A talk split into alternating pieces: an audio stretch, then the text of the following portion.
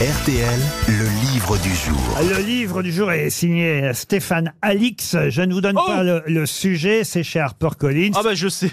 Ah bah alors zut alors. Bah oui, bah c'est en même temps je l'ai croisé et j'ai vu son livre et tout. Ah alors on va voir puisque vous faites La mort le- n'existe pas. Ah exactement, ça s'appelle La mort n'existe Bah pas. oui. Mais c'était pas la question. Euh,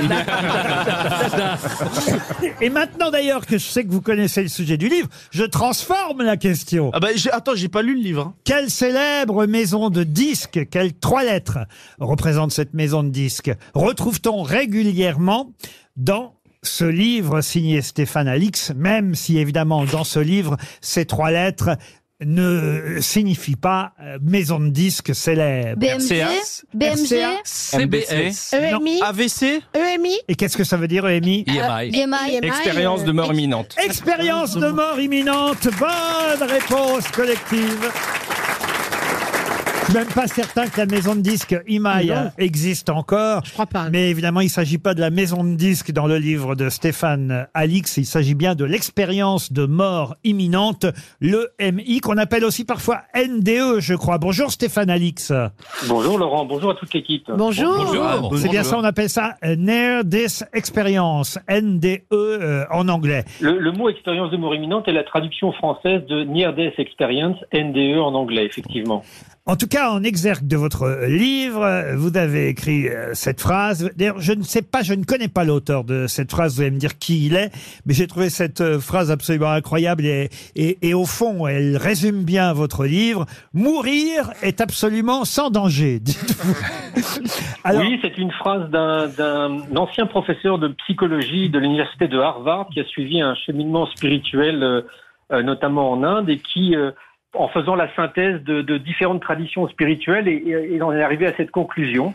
euh, qui, qui rebondit et qui résonne aussi avec le titre de mon livre La mort n'existe pas. la mort n'existe pas, dites-vous, parce que au fond, euh, vous, je vais essayer de résumer votre propos. Quand le cerveau cesse de marcher, la conscience ne s'éteint pas, dites-vous. Bah, c'est précisément ça. Moi, je suis, je suis journaliste. J'ai, je me suis intéressé à la question de la mort après avoir perdu mon frère dans un accident de voiture.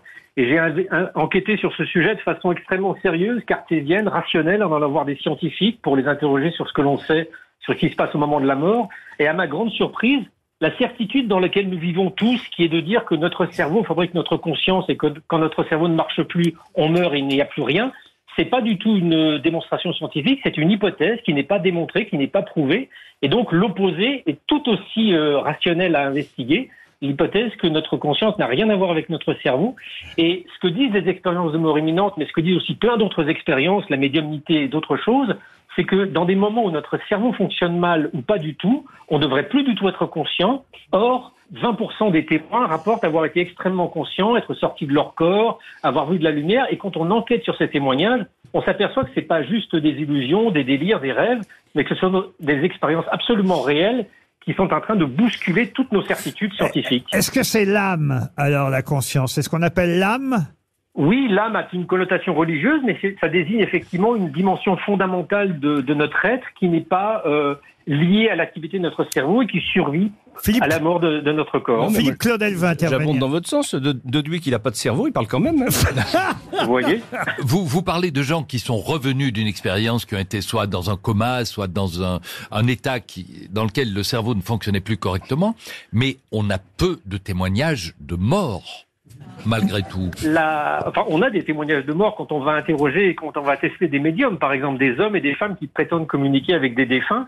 On peut s'apercevoir en faisant des expériences scientifiques et des analyses de leurs performances que c'est un phénomène complètement inexpliqué et complètement réel également. C'est ce que vous où On aviez peut obtenir des informations de la part de défunts. C'est ce que vous aviez testé dans un livre précédent qui, je crois, est votre best-seller d'ailleurs. hein. Le test, une enquête inouïe, la preuve de l'après-vie. Vous aviez dans un cercueil, le cercueil d'un proche.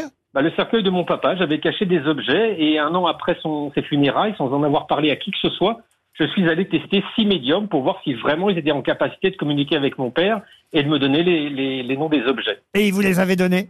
Et ça marche, et ça marche. Moi, c'est pas un livre de croyance, la mort n'existe pas. C'est un livre d'enquête scientifique, d'enquête journalistique auprès de chercheurs, de neuroscientifiques, de médecins, pour montrer que ces expériences extraordinaires, ces expériences incroyables, notamment les expériences de mort imminente, nous, nous apportent la preuve que nous avons une âme. Et, vo- et votre père a fini par rendre la friteuse Ah, Et dans le livre, même si vous avez fait un travail d'enquête, même si vous avez fait un travail de journaliste, on peut comprendre que certains puissent douter. Après, on ne met pas en cause votre sincérité, hein, ça c'est une chose, mais euh, que ceux qui vous lisent ou ceux qui vous entendent puissent douter, ça c'est, euh, vous pouvez l'admettre, euh, Monsieur Alix. Ah mais bien évidemment, mais le, le doute est constitutif de la démarche scientifique. Vous savez, sur cette question, moi ce qui m'a frappé, c'est que j'ai rencontré un grand nombre de scientifiques qui me disent, avec les éléments dont on dispose aujourd'hui, on peut avoir la preuve et la certitude que la conscience est immortelle. Mais il y a aussi d'autres scientifiques qui disent, non, nous n'avons pas suffisamment d'éléments aujourd'hui, on n'en est pas convaincu. C'est ça la, science, c'est une communauté avec des avis extrêmement divergents sur les, à partir des mêmes faits.